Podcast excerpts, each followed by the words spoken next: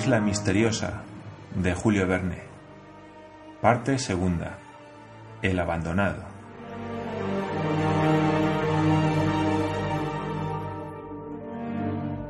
Capítulo 2. Frecuentaron un despojo útil. El 29 de octubre, la canoa de corteza de árbol estaba acabada. Pencroff, cumpliendo su promesa, había construido en cinco días una especie de piragua, cuyo casco tenía por cuadernas unas varillas flexibles. Un banco en la popa, otro en medio para mantener el escarpe, un tercero a proa, una regala para sostener los toletes de los remos y una espadilla para gobernar completaban esta embarcación que medía 12 pies de larga y pesaba 200 libras. La operación de botarla fue sencilla. La llevaron a brazo hasta el litoral, delante del Palacio de Granito, y cuando subió la marea quedó a flote. Pencroff, que saltó dentro inmediatamente, maniobró con la espadilla y se cercioró de que servía perfectamente para el uso a que se la destinaba. ¡Hurra! gritó el marino, que no se olvidó de celebrar así su propio triunfo. ¿Con esto se podría dar la vuelta al mundo? preguntó Gedeon Spilett.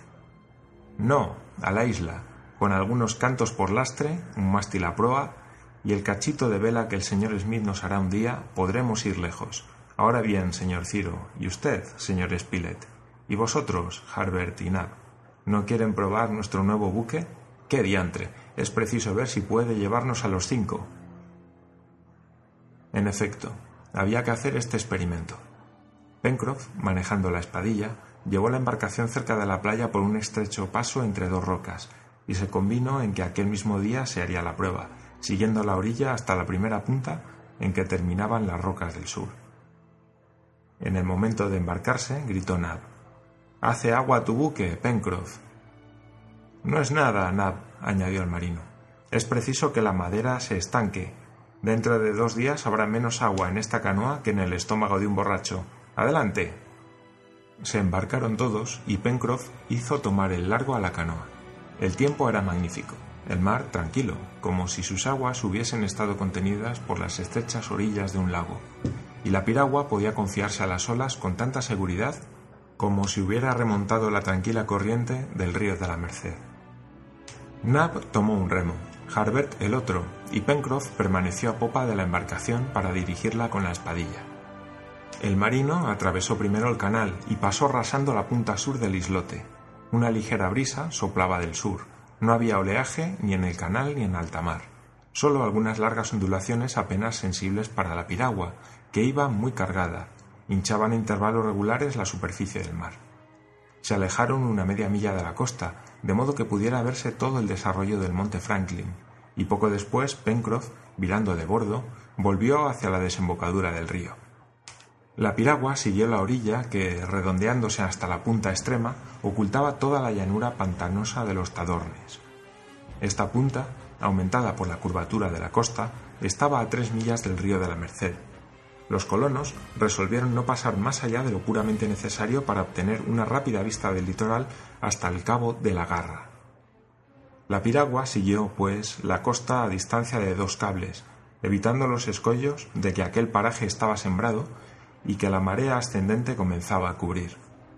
La muralla iba deprimiéndose desde la desembocadura del río hasta la punta. Era una aglomeración de rocas de granito caprichosamente distribuidas muy diferentes de la cortina que formaba la meseta de la Gran Vista y de un aspecto muy agreste.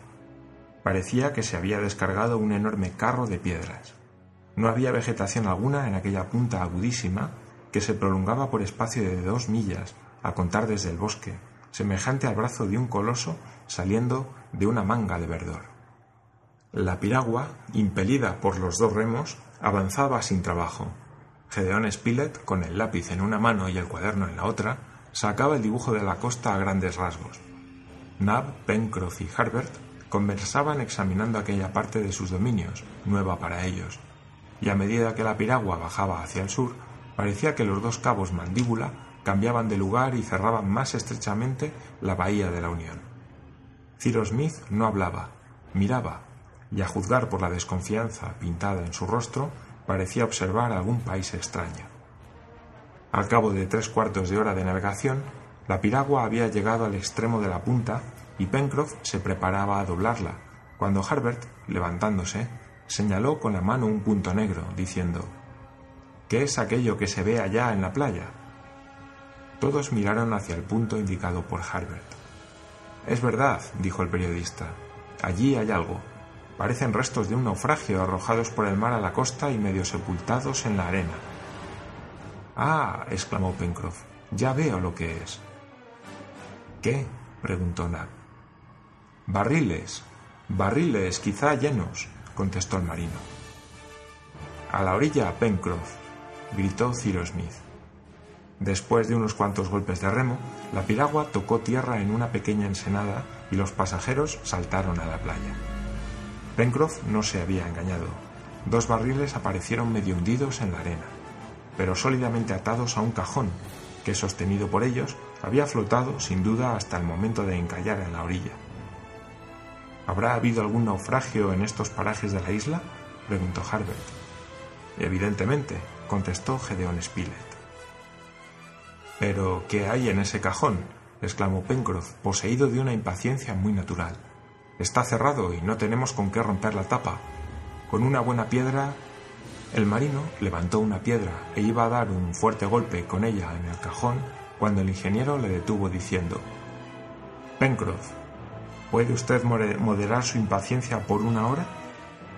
Pero, señor Ciro, considere que tal vez dentro de este cajón hay todo lo que necesitamos. Pronto lo sabremos, Pencroff, repuso el ingeniero. Pero no rompa ese cajón. Puede sernos útil. Llevémoslo al Palacio de Granito, donde podremos abrirlo fácilmente sin romperlo. Está preparado para viajar y puesto que ha flotado hasta aquí, podrá flotar un poco más hasta la desembocadura del río. Tiene usted razón, señor Ciro. Iba a hacer un disparate, pero no siempre es uno dueño de sí mismo. El consejo del ingeniero era prudente. La piragua probablemente no habría podido llevar los objetos contenidos en aquel cajón, que debía ser pesado, pues se había juzgado necesario sostenerlo a flote por medio de dos barriles vacíos. Valía más remolcarlo hasta el palacio de granito. Pero ¿de dónde venían aquellos despojos? Era una cuestión de suma importancia. Cyrus Smith y sus compañeros miraron atentamente alrededor y recorrieron la playa en un radio de muchos centenares de pasos, pero no se presentó a su vista ningún otro objeto extraño a los lugares que recorrían. Examinaron el mar. Harbert y Nab se subieron encima de una roca elevada, pero el horizonte estaba desierto. Nada se veía, ni un buque desamparado, ni una vela. Sin embargo, no había duda de que había ocurrido un naufragio. ¿Este incidente tenía alguna conexión con el del grano de plomo? Quizás algunos náufragos habían tomado tierra en otro punto de la isla y estaban todavía en ella. De todos modos, pensaron los colonos que estos náufragos no podían ser piratas malayos, porque aquellos despojos eran americanos o europeos. Volvieron todos a donde estaba el cajón, que medía cinco pies de largo y tres de ancho.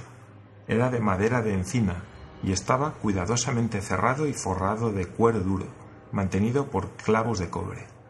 Los dos grandes barriles, herméticamente tapados y vacíos, según indicaba el sonido, estaban atados a los lados del cajón por medio de fuertes cuerdas anudadas con muchos nudos que Pencroff calificó inmediatamente de nudos de marinero. El cajón parecía hallarse en un estado de conservación perfecto, lo cual se explicaba por el hecho de haber chocado contra la arena, donde había encallado, y no contra escollos. Y aún podía afirmarse, bien examinado, que no había estado mucho tiempo en el mar ni tampoco en la playa. El agua no parecía haber penetrado dentro y los objetos que contenía debían estar intactos. Era evidente que aquel cajón había sido arrojado al mar desde un buque desamparado que correría hacia la costa y que los pasajeros, con la esperanza de que llegaría a la playa, lo podrían recoger después, habían tomado la precaución de aligerar su peso por medio de un aparato flotante. Vamos a remolcarlo hasta el Palacio de Granito, dijo el ingeniero, y allí haremos el inventario de lo que contenga.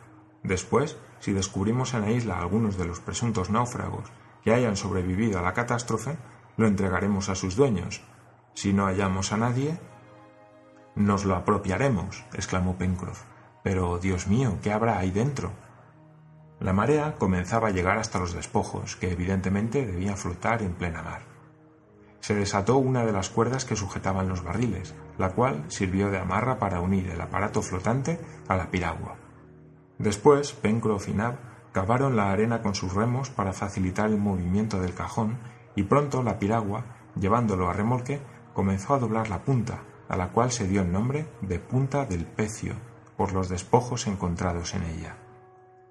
El remolque fue pesado.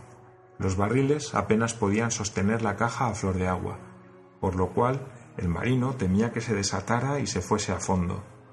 Mas, por fortuna, sus temores no se consumaron y hora y media después de su partida, tiempo que fue necesario para recorrer la distancia de tres millas, la piragua se detenía en la playa delante del palacio de granito.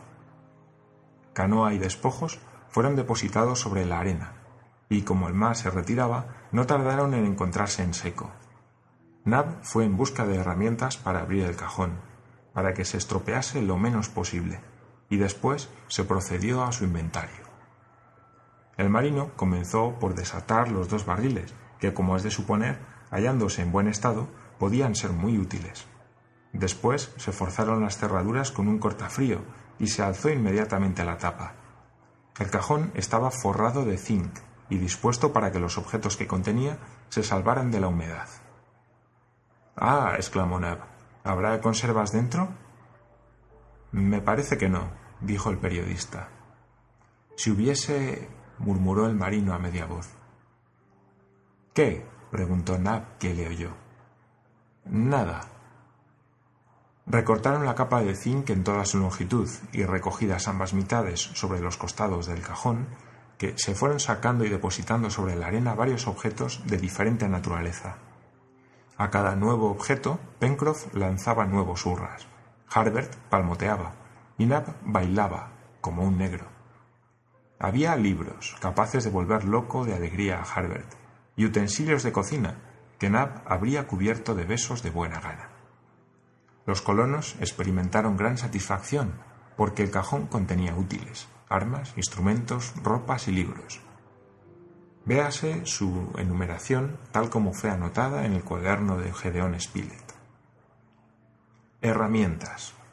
Tres navajas de varias hojas, dos hachas para cortar leña, dos hachas de carpintero, tres cepillos de carpintero, dos azuelas, un cortafrío, seis escoplos, dos limas, tres martillos, tres barrenas, dos taladros, diez sacos de clavos y tornillos, tres sierras de diversos tamaños y dos cajas de agujas.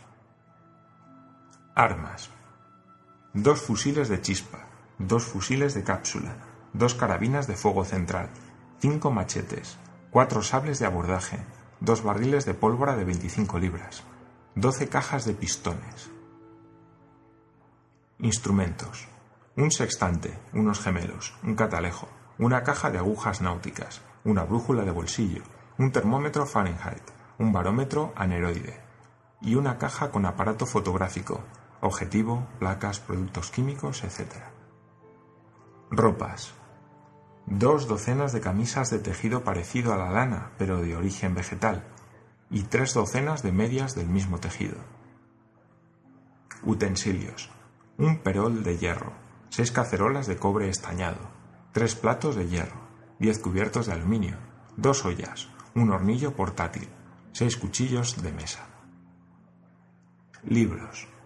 Una Biblia, un atlas, un diccionario de las diversas lenguas polinesias, tres resmas de papel blanco, un diccionario de ciencias naturales en seis tomos y dos registros con las páginas en blanco. Hay que reconocer, dijo el periodista después que se acabó el inventario, que el dueño de este cajón era un hombre práctico, Herramientas, armas, instrumentos, ropas, utensilios, libros, nada falta. Parece que esperaba naufragar y se había preparado de antemano. Nada falta, en verdad, murmuró Ciro con aire pensativo. Y seguramente, añadió Harbert, el buque que traía esta caja con su propietario a bordo no era un pirata malayo. A menos, dijo Pencroff, que tal propietario hubiera sido hecho prisionero por los piratas eso no es admisible, añadió el periodista. Lo más probable es que algún buque americano o europeo haya sido arrastrado por la borrasca a estos parajes y que algunos pasajeros, queriendo salvar al menos lo necesario, hayan preparado este cajón y lo hayan tirado al mar. ¿Esa es la opinión de usted, señor Ciro? preguntó Harbert. Sí, hijo mío, repuso el ingeniero. Ha podido suceder así. Es posible que en el momento o en previsión de un naufragio los pasajeros hayan reunido en esta caja diversos objetos de primera utilidad con la esperanza de hallarlos después en cualquier punto de la costa. Y hasta la caja fotográfica, observó el marino en tono de incredulidad. En cuanto a este aparato, repuso Ciro Smith, no comprendo su utilidad, y mejor habría sido para nosotros, como para cualesquiera otros náufragos, un surtido de ropas más completo o de municiones más abundante. Pero no hay en esos instrumentos, ni en las herramientas, ni en los libros, ninguna marca, ninguna señas que puedan indicarnos su procedencia? preguntó Gedeón Spilett. Convenía verlo. Cada objeto fue examinado minuciosamente, sobre todo los, libros, los instrumentos y las armas. Contra la costumbre generalmente admitida, ni las armas ni los instrumentos tenían la marca de fábrica, aunque se hallaban en perfecto estado y no parecían usados. Lo mismo se observaba respecto a los utensilios. Todo era nuevo, lo cual demostraba que no se había tomado aquellos objetos al acaso para meterlos en el cajón, sino por el contrario, que se había hecho una elección meditada y su clasificación con gran cuidado. Esto lo probaba, además, la envoltura de zinc destinada a preservarlos de la humedad, que no habría podido prepararse y soldarse en momentos de consternación. En cuanto a los diccionarios de ciencias naturales y de lenguas polinesias, ambos eran ingleses, pero no tenían nombre de editor ni fecha de publicación. Otro tanto se observaba respecto de la Biblia. Era un tomo impreso en inglés, notable desde el punto de vista tipográfico y que parecía haber sido ojeado muchas veces. Por último, el Atlas era una obra magnífica, que contenía los mapas de todos los países del mundo y varios planisferios, levantados según la proyección de Mercator, con la nomenclatura en francés, pero igualmente sin nombre de editor ni fecha de publicación. No había, pues, en ninguno de los objetos señal que pudiera indicar su procedencia. Nada, por consiguiente, que pudiera servir para adivinar la nacionalidad del buque que en época reciente debió de haber pasado por aquellos parajes. Pero aquel cajón, viniera de donde viniese, enriquecía a los colonos de la isla Lincoln. Hasta entonces, transformando los productos de la naturaleza, lo habían creado todo por sí mismos, y merced a sus inteligencias fueron vencidas las dificultades. Pero a la sazón la providencia parecía haber querido recompensarlos enviándoles aquellos diferentes productos de la industria humana. Así pues, elevaron unánimemente al cielo sus acciones de gracias. Sin embargo, uno de ellos no estaba absolutamente satisfecho. Era Pencroff. Parecía que en el cajón faltaba una cosa que él deseó haber encontrado, a medida que iban saliendo los objetos, disminuía la intensidad de sus hurras y concluido el inventario, se le oyó murmurar estas palabras. Todo esto es muy bueno, pero ya veréis que no hay nada para mí en este cajón.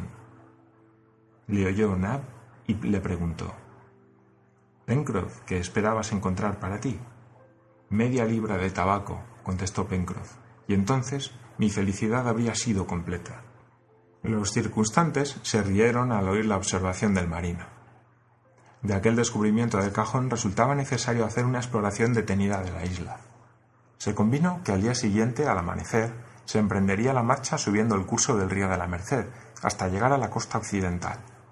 Si en aquel punto de la costa habían desembarcado náufragos, se podía esperar que se hallasen sin recursos y había que socorrerlos. Durante el día fueron trasladados al Palacio de Granito los diversos objetos y colocados ordenadamente en el salón. Aquel día 29 de octubre era precisamente domingo, y antes de acostarse, Harbert rogó al ingeniero que les leyese algún pasaje del Evangelio. Con mucho gusto, dijo Ciro Smith. Y tomando el libro sagrado, iba a abrirlo cuando Pencroff le detuvo diciendo Señor Ciro, soy supersticioso Abre usted al acaso y léanos el primer versículo con que tropiece su vista. Veremos si puede aplicarse a nuestra situación. Ciro Smith se sonrió al oír la reflexión del marino, y accediendo a sus deseos, abrió el Evangelio precisamente por un sitio donde había un registro que separaba las páginas. Se fijaron sus ojos en una cruz roja hecha con lápiz, que estaba al margen del versículo octavo del capítulo 7 del Evangelio de San Mateo. El versículo decía así, Todo el que pide, recibe, y el que busca, encuentra.